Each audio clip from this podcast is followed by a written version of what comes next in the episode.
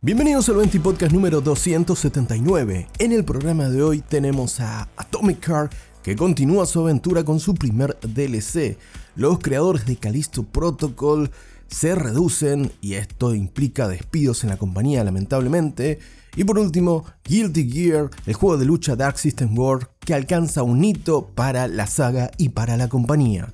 Acompáñame un ratito en tu ración diaria de noticias sobre el mundo de los videojuegos en la medida justa. Esto es Venti Podcast.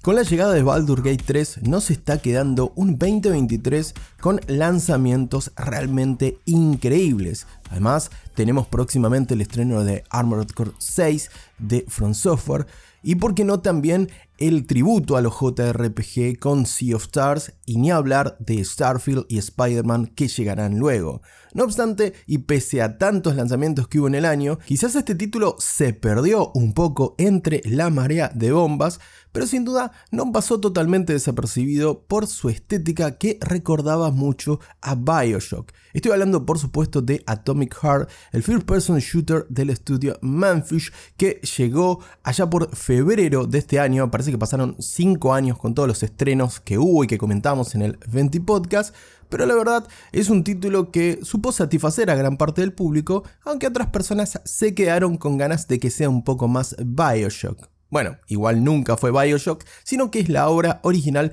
del estudio Manfish que fue publicada, como te comentaba, en febrero por Focus Entertainment. No obstante, y pese a las comparaciones, tampoco podemos menospreciar a Atomic Heart, que parece que rindió bastante bien en general, y por eso ahora llega un primer DLC que expande los horizontes del juego, agregando principalmente contenido de historia. Este DLC, llamado Annihilation Instinct, nos trae una nueva zona del mapa, y también vamos a tener que descubrir la verdad sobre la historia de Nora, para aquellos que jugaron el juego sabrán de qué estoy hablando. Además, por supuesto, este contenido nos trae, como te decía, un nuevo segmento de mapa, nuevos enemigos, nuevas armas y personajes para desbloquear, así como también una nueva habilidad para nuestro guante, ese compañero que nos acompañó, valga la redundancia, durante toda la historia original de Atomic Heart. Por lo que parece que el periplo de Manfish con su first person shooter que evoca claramente a Bioshock,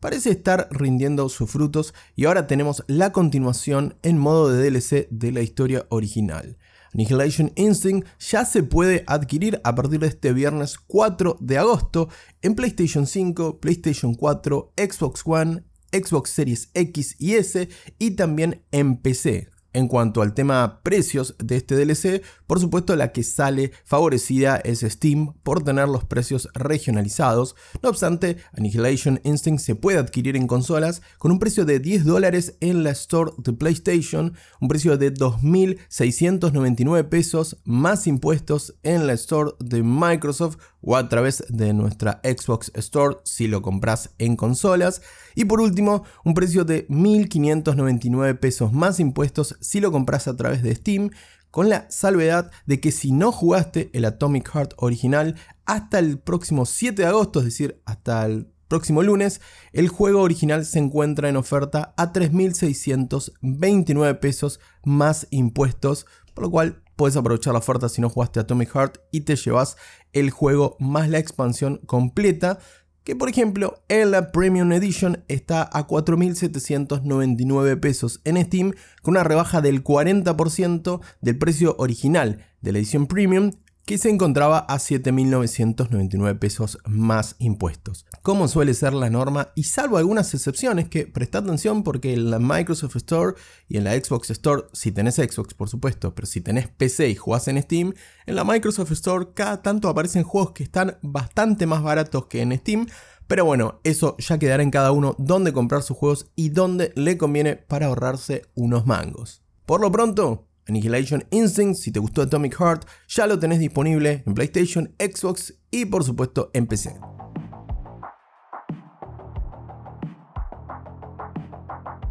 Continuamos el 20 podcast con realmente una mala noticia, ya que el estudio Striking Distance, responsables de The Callisto Protocol, confirmó que ha despedido a 32 de sus empleados en una reestructuración de sus equipos. En la comunicación oficial por parte del estudio se menciona que Striking Distance Studios y la editora Crafton han implementado cambios estratégicos que realinean las prioridades del estudio para posicionar mejor los proyectos actuales y futuros para el éxito. Desafortunadamente, estos cambios han impactado a 32 empleados. Hemos honrado las contribuciones inestimables de cada uno de los miembros del equipo que se marcha, con apoyo material en forma de indemnizaciones por despido y apoyo a la reubicación. Además de esta mala noticia para el estudio, por supuesto, también se destaca que algunos de los despedidos, tal como menciona el sitio Video Games Chronicle, son colaboradores clave de lo que fue el proyecto de Callisto Protocol, independientemente de que cualquier fuente de trabajo que se pierda es algo para lamentar, pero en este caso nos da el indicio de que Crafton, la publicadora del estudio Striking Distance, muy posiblemente no quiera continuar con la visión, al menos que se planteó con el juego estrenado en diciembre del año pasado. Entre los despedidos figuran el diseñador de niveles eh, Thomas Catalano, el artista de efectos visuales Matt Christopherson, productor asociado Nora Falcon y el diseñador de niveles eh, Justin Fields, así como también el coordinador de producción que participaron en The Callisto Protocol, el señor Sebastian Marlowe. Recordemos que The Callisto Protocol se estrenó en diciembre del 2022, como te mencionaba, a cargo del estudio Striking Distance, que fue fundado por Glenn Schofield, el co-creador de Dead Space, y claramente The Callisto Protocol heredaba muchísimas cosas de Dead Space en una suerte de sucesor espiritual con uno de sus padres al frente del estudio. No obstante, y pese a la gran expectativa que esto generó, al poco tiempo de su estreno, supimos por comunicación oficial de la propia distribuidora coreana Crafton que el juego no había alcanzado las expectativas comerciales. Estimaban 5 millones de unidades en ventas y solo habían alcanzado 2 millones en el estreno de The Callisto Protocol. Por lo que, si bien podemos decir que eran números ambiciosos, la inversión realizada por ambas compañías de casi 160 millones de dólares para el juego que, como te decía, venía a recoger el guante de Dead Space, que a su vez luego tuvo un remake que se estrenó en los primeros meses del 2023, es decir, pocos meses después de The Protocol, la verdad que terminó por sepultar las expectativas del juego, que planteaba un setting más que interesante, actuaciones y efectos de captura de movimiento más que destacables, pero algunas cosas de su núcleo jugable y sobre todo su ritmo no terminaron de convencer al público, por lo cual esto terminó impactando comercialmente el juego y finalmente a estos 32 colaboradores del estudio que lamentablemente se han decidido que no continúen en el proyecto. La duda ahora es a dónde irá a parar Striking Distance Studios con su próximo proyecto, teniendo en cuenta que ya no cuenta con algunos diseñadores de niveles, por ejemplo, y veremos si quiere continuar con la estela de survival horror espacial o Glenn Schofield tiene algunas otras ideas para su próximo juego. Esperemos una mejor suerte para Striking Distance Studios y que, por supuesto, estas fuentes de trabajo que se perdieron recuperen inmediatamente, puedan ser colocados en otros estudios cuanto antes. Por otro lado, y pese a la mala noticia, The Callisto Protocol está disponible para adquirirlo en PC y consolas, Actualmente tiene un precio de 3.999 pesos en Steam, más impuestos aplicables por supuesto, mientras que en PlayStation en su versión PlayStation 5 está a 70 dólares, mientras que en Xbox se puede conseguir a 4.999 pesos. De vuelta, repite, el mejor precio está en Steam, pero si tenés consola Xbox Series X o S o PlayStation 5 o PlayStation 4, lo puedes obtener a los precios que te mencionaba. Ahora, fuera de la delicada situación del estudio y de un lanzamiento que claramente no cumplió las expectativas, ¿jugaste de Callisto Protocol? ¿Te parece que fueron muy duros las críticas con él? ¿Te gustó el juego o no? Déjame tu opinión en la respuesta a la pregunta que te dejo eh, colgada de este episodio de Spotify o si no, en el Instagram de Venti Podcast que tenés el link en la descripción de este episodio.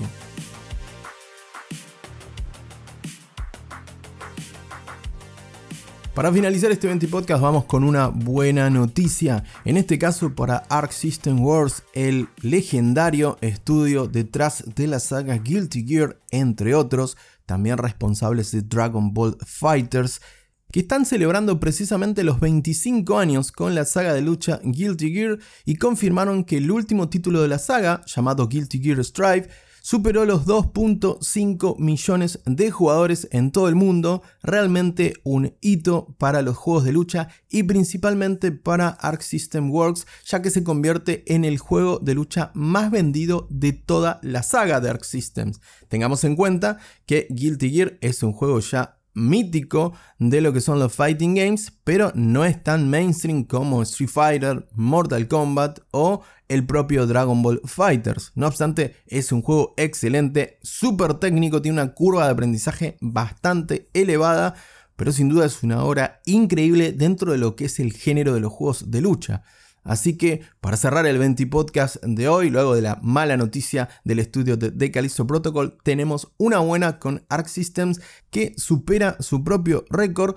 y posiblemente abra las puertas para nuevos anuncios referidos a la saga, más aún teniendo en cuenta de que se está viviendo un veranito en los juegos de lucha con el último Street Fighter 6 rindiendo muy bien, con Mortal Kombat 1 que todo lo que nos muestran es increíble y con el próximo Tekken 8 que aún tiene fecha por confirmar. Además, ten en cuenta que este fin de semana del 4 al 6 de agosto se está celebrando la Evo, el torneo de lucha más importante de videojuegos, siempre hablando por supuesto, que se celebra en el Mandalay Convention Center de Las Vegas, así que lo puedes chusmear por Twitch y si te gusta la lucha o si sos un neófito en este género, podés chusmear que hay algunos matches realmente increíbles. Así que como te decía, cerramos con una grata noticia para este gran estudio de los juegos de lucha. Si querés profundizar un poquitito en el género, dale una oportunidad a Guilty Gear Strive que está disponible en consolas PlayStation, Steam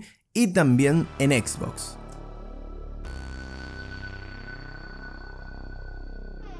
Hasta acá con un nuevo Venti Podcast. Te agradezco como siempre tu compañía del otro lado. No te olvides de compartir este episodio si te gustó el contenido. Te mando un gran abrazo y que tengas un muy bonito fin de semana.